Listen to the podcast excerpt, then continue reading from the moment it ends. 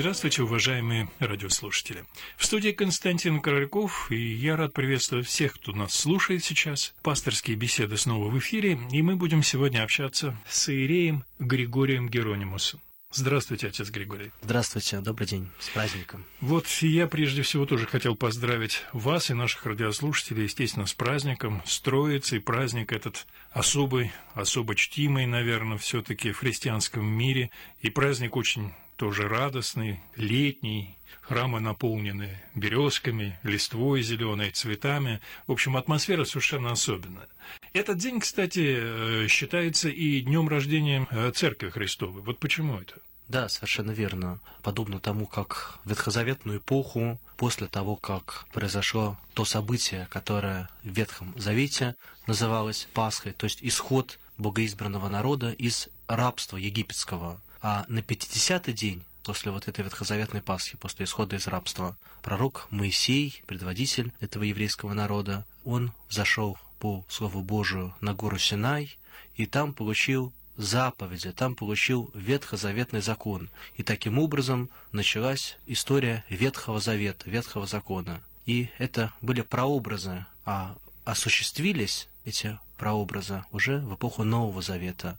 Не так давно мы с вами праздновали День Святой Пасхи, когда воскрес Господь, когда все мы были освобождены от рабства смерти, от рабства греху, когда Господь своей смертью поправил смерть. И вот сегодня у нас 50-й день после Пасхи, и сегодня с этого дня начинается история Новозаветной Церкви. С этого дня, когда на апостолов сошел Дух Святой по обетованию Спасителя, и апостолы разошлись по всему миру, проповедуя о Христе, проповедуя Евангелие, проповедуя о нашем спасении во Христе. Вот с этого дня ведет отсчет своего существования уже церковь Новозаветная, церковь христианская, церковь, членами которой являемся мы, православные христиане. Ну вот смотрите, праздник называется Троица. Очень лаконичное такое вот короткое название. Оно как бы ну, просто вот Троица. Троица. А почему так? Что в этот день произошло такого, чтобы этот день вот именно получил название Троица? В этот день во всей полноте был явлен людям Дух Святой. Дух Святой, исходящий от Отца, был в этот день послан в мир, послан на апостолов. И таким образом вся полнота всех трех лиц Святой Троицы с этого дня участвует в истории человечества. Конечно, некоторым образом Дух Святой действовал и до того, он действовал и в ветхозаветную эпоху. Мы знаем, что когда Господь творил мир, то участвовал и Бог Отец, и Бог Сын, и Дух Святой в творении, если мы откроем Библию на самых первых строчках, мы увидим, что когда еще только вот начиналось творение, земля была безвидна и пуста, и тьма над бездну, и Дух Божий носился над водою. И во многих других э, местах Ветхого Завета говорится о действии Духа Божия. Но в Ветхом Завете тайна Святой Троицы была еще не вполне явлена. Она была дана такими намеками, не очень понятными. Э, люди еще не готовы были воспринять эту тайну. И мы слышим и читаем сами о действии Духа Святого в Ветхом Завете. Но кто он? Что это за Дух Божий? Как он действует? Еще было не совсем понятно. Можно было подумать, что это такая вот безличная, как сила Божия, какая-то энергия Божия, которой Бог совершает те или иные действия. И в Новом Завете сначала Господь Иисус Христос нам открывает о Духе, что Он есть самостоятельная личность. Он тот, кто придет к ученикам после воскресения Христова. Он утешитель, он тот, кто напомнит ученикам Христовым о всем том, чему Господь учил. Он личность, он тот, кто является третьим лицом Святой Троицы. Это открывается в Новом Завете. И вот в день Пятидесятницы это совершается. Дух Святой сходит на апостолов, и они исполняются вот этой силы необыкновенной. И совсем недавно еще они были трепещущими учениками, которые разбежались в день распятия, которые боялись, как бы их не схватили, которые э, были совершенно деморализованы, как мы сейчас сказали бы. И вот сегодня уже это совсем другие люди. Это люди, исполненные такого внутреннего огня, внутренней силы, которые выходят навстречу к миру, навстречу к опасностям этого мира и идут по всем странам, исполняя заповедь Христову, проповедуя, рассказывая о Христе и о нашем спасении. Однажды преподобному Максиму, исповеднику, задали такой вопрос. А как отличается, что Дух Святой действовал в Ветхом Завете, мы же читаем, что он действовал, и вот что в день Пятидесятницы он сошел на апостолов. Где вот тут такая э, кардинальная разница, если и до того Дух Святой действовал в мире, и после этого Дух Святой действовал в мире? Что же тогда произошло? Максим Исповедник ответил так. Это можно сравнить с огнем, на котором сначала лежал противень, и на этом противне лежали какие-то куски дерева, и противень нагревался от огня, и куски дерева начинали тлеть. Это было в эпоху Ветхого Завета. А в эпоху Нового Завета как будто тот же самый огонь, только противень убрали, и дерево непосредственно вложили в огонь, и оно само воспламенилось, и все стало вот этим единым огнем. И так Дух Святой действует в Новом Завете. То есть в Ветхом Завете, вне Церкви Христовой, Дух действует, но действует как бы опосредованно. А в Новом Завете он сам, вот как огонь, как огненные языки, сходит на апостолов, и каждый из них вдохновляется Духом Святым. Это ощущение вдохновления Духа, оно было очень явственным. Ту необыкновенную перемену, которая с апостолами произошла, все видели. Апостолы были вот настолько, их это перевернуло, даже их поведение было несколько необычным. Кому-то даже показалось, что они пьяны. И эти люди стали говорить, наверное, они напились, и вышел апостол Петр совершенно с ясной речью, сказал, что с ними произошло, мы не пьяны, но с нами произошло то, что мы исполнились э, Духа Святого. Не только со стороны, но и изнутри. Вот это ощущение присутствия Духа, оно было очень э, сильное. В книге «Деяний святых апостолов» рассказывается о всем том, что происходило после Дня Пятидесятницы, как апостолы шли в разные страны, как они проповедовали о Христе. И вот там говорится, что мы шли в одну там страну, и Дух Святой был с нами, а потом пошли в другую сторону, и Духа Святого с нами не было. То есть было очень живое и непосредственное ощущение участия Духа Святого в жизни первой христианской общины. С этого и ощущение и началась история христианской церкви. Хорошо, ну вот смотрите, ведь Дух сошел на достаточно ограниченное число учеников, которые находились тогда в Сионской горнице. И дальнейшее развитие церкви, вот каким образом этот дух стал присутствовать в дальнейшей жизни э, христиан, в дальнейшей жизни вообще людей. Как это развивалось? Потому что, ну, вот мы знаем, что он сошел на, условно говоря, 12 учеников, хотя там, я так понимаю, было больше присутствующих. Да, ну, вероятно, в Сионской горнице находилось несколько больше, чем 12 человек.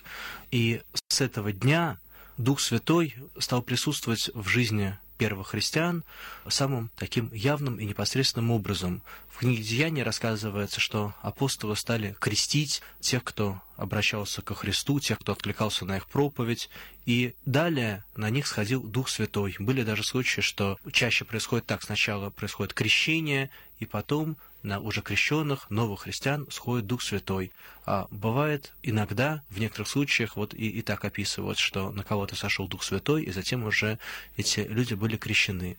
И этот дар присутствия Святого Духа, он до сегодняшнего дня в церкви сохранился, как он тогда сошел сначала на апостолов, потом сходил на новообращенных христиан, так и до сегодняшнего дня каждый христианин, обращающийся в церковь, он входит в церковь через таинство крещения. Иногда крещение называют личной Пасхой. Человек через крещение становится соучастником вот этого события воскресения Христова. Он погружается в воду и как бы соумирает со Христом, и затем выходит из воды и как бы совоскресает уже для совершенно другой жизни, для жизни чистой, светлой, по возможности безгрешной, для жизни праведной. Он умирает для греха и оживает для жизни со Христом. Это личная Пасха. И вслед за крещением, как правило, прямо сразу, в тот же день, сразу же, совершается еще одно таинство, таинство мира помазания. И вот через помазание миром каждому человеку дается, каждому христианину дается этот дар Святого Духа, есть такая поговорка «все мы одним миром мазаны». Это как раз про это. Таинство миропомазания – это личная пятидесятница. Если таинство крещения – личная Пасха, то вот миропомазание – личная пятидесятница.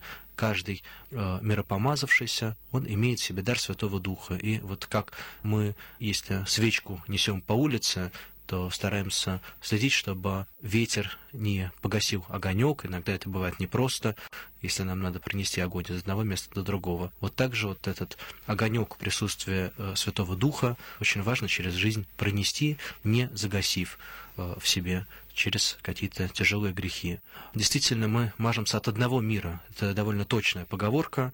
Святое мира — это особое вещество, которое освящается святейшим патриархом, потом распространяется по всем храмам Русской Православной Церкви, и вот мы от одного мира все и мажемся.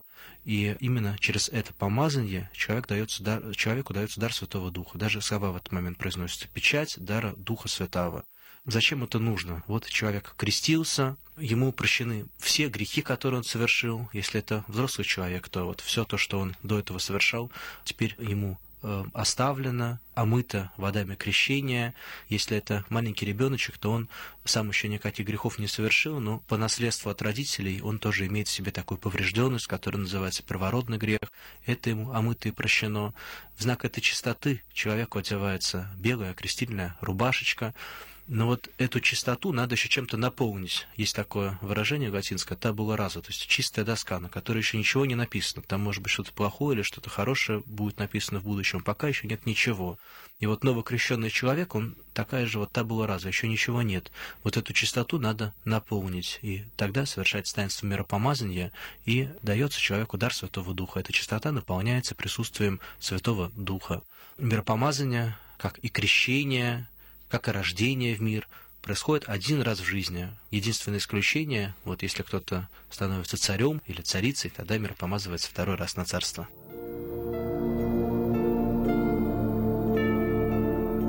Пасторские беседы –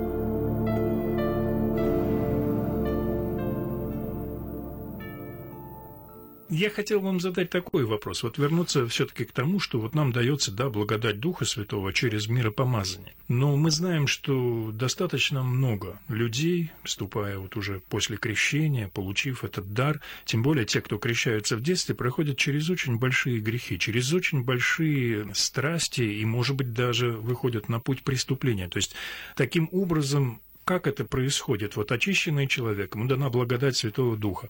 Однако все же вот эти искажения в нем начинают присутствовать, и очень многие проживают свою жизнь ну, до середины, а может быть даже до конца в страшных грехах и преступлениях, несмотря на то, что они были крещены. Значит, отступила от них благодать Святого Духа? Что это? Почему это происходит? Дух Святой — это не слепая сила, это свободно действующая личность, это сам Бог. И как говорится в Евангелии от Иоанна, Дух дышит где хочет. И Господь, э, Бог, Дух Святой, Он э, не действует автоматически. Вот совершилось таинство, и после этого, что бы человек ни сотворил, благодать Духа Святого всегда с человеком присутствует и не отходит, потому что вот мы такое магическое действие совершили. Нет, вовсе не так. Таинство — это не магическое действие. Если человек совершает тяжелыми грехами, то, конечно, Дух Святой отходит от этого человека. И как это можно восстановить? А восстановить можно через таинство покаяния и через таинство причащения, потому что таинство покаяния называется иногда вторым крещением. Через грехи человек от церкви отпадает, но он может покаяться, вновь обратиться ко Христу, вновь обратиться к церкви и через возвращение в церковь снова получить этот дар Святого Духа. Но каждый человек свободен. Бог никогда не нарушает человеческой свободы. Поэтому иногда бывает так, что человек встает на путь греха и с этого пути не сходит, и, э, к сожалению, так и заканчивает свою жизнь вот нераскаянным. Это очень печально, но человеческая природа такова, она сотворена Богом таким образом, что каждый человек имеет свободу и волен сам своей жизнью распоряжаться. Будет он с Богом, будет он жить по воле Божией, или он будет Богу противиться. Не секрет, что святые нашей церкви, святые, которых мы вспоминаем ну, каждый день и в богослужениях, и сами по себе мы вспоминаем, молимся им, они, как считается, исполнены этого духа, да, вот эта святость, это что такое? Это вот именно присутствие постоянное в жизни человека Святого Духа? Что это вот за качество в человеке? Каким образом его достигают они? Понятно, есть некое усилие приложения сил самого человека, но все-таки есть какая-то печать от Бога вот на этих людях. Преподобный Серафим Саровский, он говорил так, такие слова, что вся цель христианской жизни – это стяжать Дух Святой – и в другом месте он так говорил, «Стяжи дух мирен, и тысяча вокруг тебя спасутся». Это тоже говорил он о Святом Духе. Действительно, все, что мы в церкви делаем, выстаиваем богослужения, постимся, осуществляем какие-то дела милосердия, подаем милостыню и многие другие хорошие дела, они нужны и важны не столько сами по себе, сколько как средство для того, чтобы стяжать Святой Дух, стяжать вот это внутреннее горение, стяжать полноту жизни в себе, потому что Дух Святой — это податель жизни. И святые люди — это те люди, которым это удалось, те, кто исполнены в полноте Святого Духа. И вокруг каждого такого святого действительно огромное количество других людей. Вот как Серафим Саровский сказал, что «Стяжи дух мирен, вокруг тебя спасутся тысячи». Действительно, огромное количество других людей ощущало вот эту благодать, питалось от таких святых людей этой благодатью, и таким образом тоже достигали спасения. Пути святости разные, но каждый святой, он, конечно, пребывает в Духе Святом. Господь говорил так, «У верующих в Меня из чрева потекут реки воды живой». И это говорил он о Духе, которого приняли ученики. Это такой образ воды живой. Вот то, без чего невозможна подлинная жизнь, то, без чего душа по-настоящему жить не может. Мы от Бога сотворены, и полноценно наша душа не существует, а именно живет всей полнотой своей, тогда, когда мы имеем в себе дар Святого Духа. Ну, насколько я понимаю, вот смотрите, опять же, те, кто присутствовал в Сионской горнице, вот сошествие это дух, оно трансформировало их мгновенно, и они просто изменились ну, настолько, что их трудно было узнать. Это вот как вы сами тоже говорили, как все знают, что из трусливых, да, из людей, которые, в общем-то, отреклись, по сути дела, от Христа, многие из апостолов, они превратились в борцов, они превратились в тех самых святых, которые вот несли эти реки Духа Святого, в мир и за ними шли тысячи людей.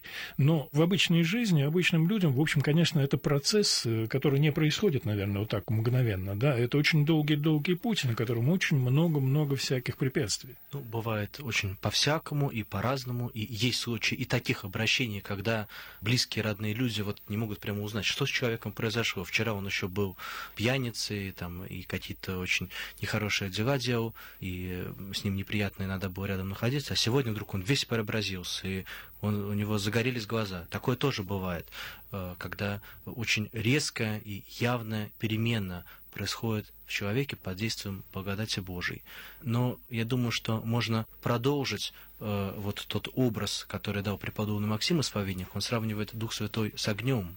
И как э, огонь может быть как бы разной силы, и можно сгореть в огне, а можно обжечься, а можно просто подойти близко и ощутить тепло, так каждый из нас может иметь разную степень приближения к Духу Святому, разную степень присутствия Духа Святого. Кого-то Дух Святой только овивает, кто-то только вот немножечко, чуть-чуть сердцем чувствует его существование, а кто-то действительно вот так им исполнен, что это очень ощутимо, явно, и для него самого, и для всех окружающих. У меня есть несколько вопросов, которые, вот я думаю, что многие бы наши радиослушатели задали. А вот э, прежде всего вопрос такой, вот творчество – творчество, которое связано с гениями, с композиторами, с писателями, с художниками, с людьми, которые творческие. Вот этот творческий процесс, это вдохновение, является ли это некой формой присутствия Святого Духа? Или же это нечто другое? Вопрос, который вы задаете, очень сложный. Когда мы произносим слова символы веры, относящиеся к Святому Духу, мы говорим так веруем в Духа Святого, Господа Животворящего, и же от Отца Исходящего, и же с Отцем и Сыном споклоняем и славим, глаголовшего во пророках. И вот этот пророческий дар, который дается человеку Святым Духом, в принципе, каждый человек призван быть вот таким пророком. И таким пророком был сотворен Адам, и если бы он не согрешил, то он и его потомки, мы с вами, мы были бы вот такими пророками, исполненными Святого Духа, и могли бы проникать в суть вещей, и вот это есть то подлинное вдохновение, которое может являться источником подлинного творчества. Пророк и поэт — это не совсем одно и то же, но определенная э, связь между этими понятиями, конечно, существует. В нашем падшем мире творчество может быть разным, и творческие люди могут вдохновляться по-разному, но в своих каких-то наивысших проявлениях, в своих гениальных проявлениях, в своих пророческих проявлениях, я думаю, что многие творческие люди они испытывали прикосновение и благодати Духа Святого. Но вот сказать, что все творчество всегда вдохновлено Духом, мы не можем. Мы имеем примеры и очень такого негативного творчества, дурно влияющего, и вот такие творцы, э, наверное, вдохновляются не Духом, а каким, не Духом Святым, а какими-то совсем другими духами. Ну, это безусловно, потому что, конечно, это все зависит от наверное, человека тоже от того, что внутри у него, да, от его внутреннего можно мира, разным, можно разным вдохновляться. В том числе можно вдохновляться и Духом Святым. Такое бывает. И человек призван к творчеству, и в самых лучших своих проявлениях это связано с действием Духа. Да. Отец Григорий, еще один очень непростой вопрос тоже, который во многих является камнем преткновения, но особенно учитывая то, что вот протестантские некие течения, я имею в виду о том даре говорения языков, который описан в Деяниях апостолов, которые получили сразу после сошествия Духа апостола, когда они вышли и начали говорить на тех языках, которые стали понимать люди совершенно разных как бы народов. И вот что это за явление, и, насколько я знаю, сегодня этого нет. Почему так? Действительно, в книге «Деяний» описывается, что когда сошел Святой Дух на апостолов, то они стали понимать языки самых разных народов. Э, это был особый дар, данный именно апостолам, для чего? Для того, чтобы они могли свободно пойти в разные страны и проповедовать там о Христе. Этот дар, он в какой-то степени сохранился в церкви до сих пор, но в отдельных, исключительных случаях. Ну вот совсем даже недавно, в 20 веке, один афонский старец, он принимал у себя будучи, конечно, не на фоне, на фоне этого не может быть, а будучи в Греции, принимал у себя э, женщину, давал ей э, студентку из э, Италии, давал ей духовные советы, и когда она вышла от старца, она удивилась, откуда же он так хорошо знает вот мой итальянский язык, а все остальные тоже очень удивились, потому что всем было прекрасно, что стар... всем было прекрасно известно, что старец не знает совершенно итальянского языка, он знает вот греческий язык, которым он э, вырос, который для него родной. Вот, но тем не менее, такое вот чудесное явление произошло, что он с ней говорил так, как будто он хорошо знает этот язык. То есть в отдельных исключительных случаях, э, вот как такие чудесные явления, это встречается и сегодня.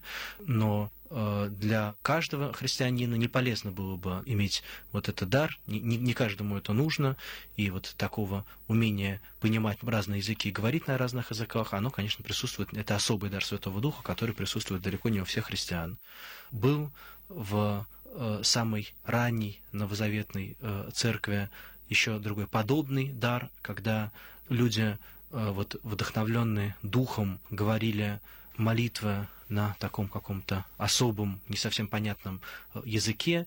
И уже апостол Павел пишет, что это не полезно. Он говорит, лучше я несколько слов э, скажу разумно, которые окружающие будут понимать, чем буду говорить вот такими непонятными словами.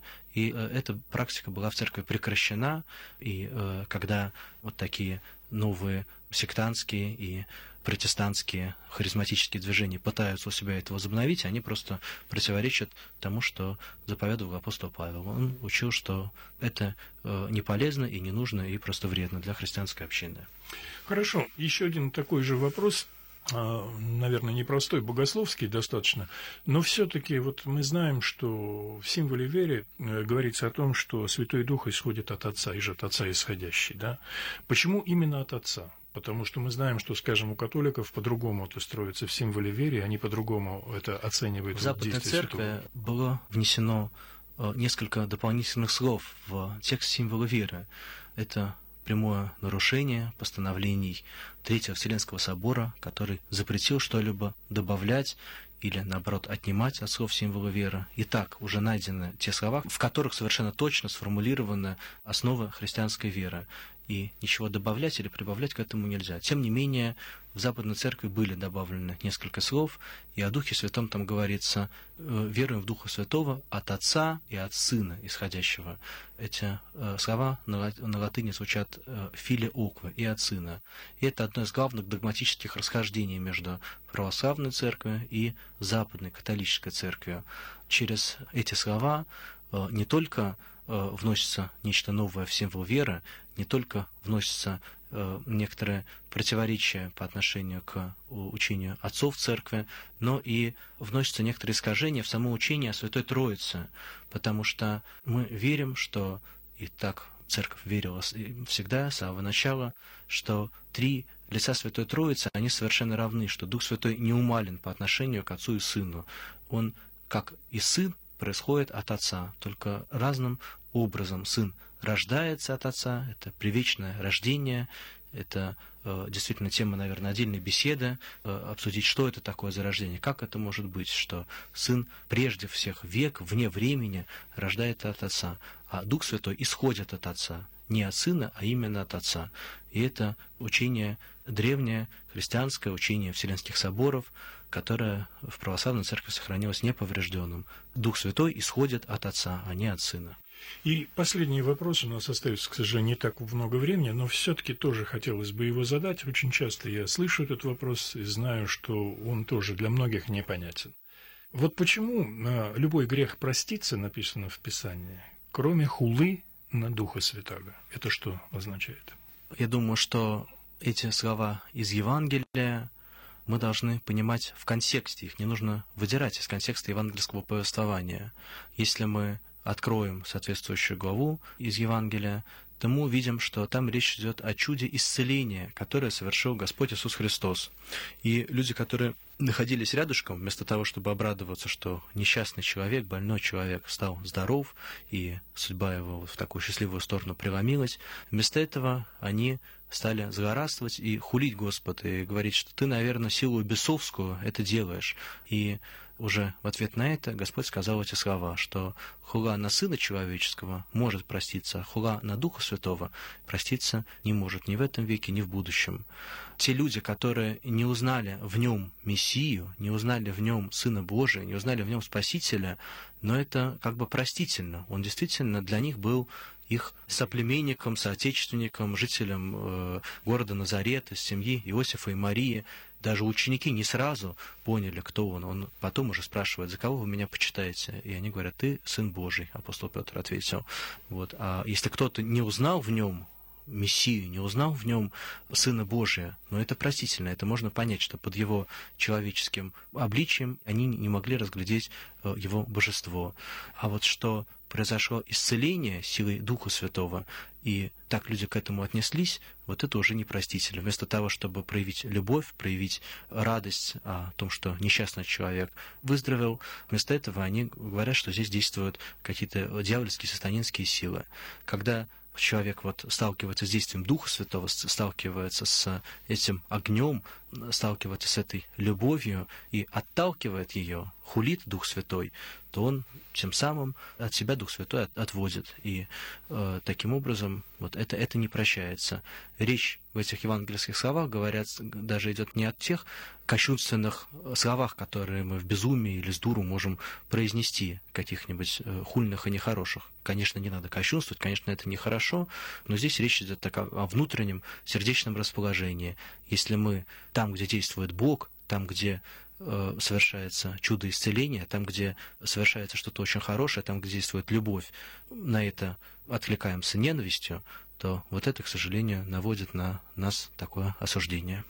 Ну что ж, спасибо вам большое, отец Григорий. Еще раз хочу вас поздравить с праздником, с Днем Троицы, с сегодняшним праздником нашим. А нашим радиослушателям тоже мы поздравляем вас, желаем всего самого-самого доброго. И вот, наверное, наверное, стоит пожелать вот присутствия Духа Святого в жизни каждого человека, который нас сейчас слушает. Присутствие с этого жизнь христианская начинается. Вот мы крестимся, миропомазываемся, и с этого начинается наша христианская жизнь. И это же является и самой главной вершиной, самой главной целью христианской жизни. Стяжать Дух Святой, вот быть охваченным этим огнем, этим горением в Боге, в любви. С праздником. Ну что ж, еще раз спасибо вам, отец Григорий. Я напомню, что мы сегодня общались с Иереем Григорием Геронимусом. Спасибо всем и до встречи в пасторских беседах с праздником.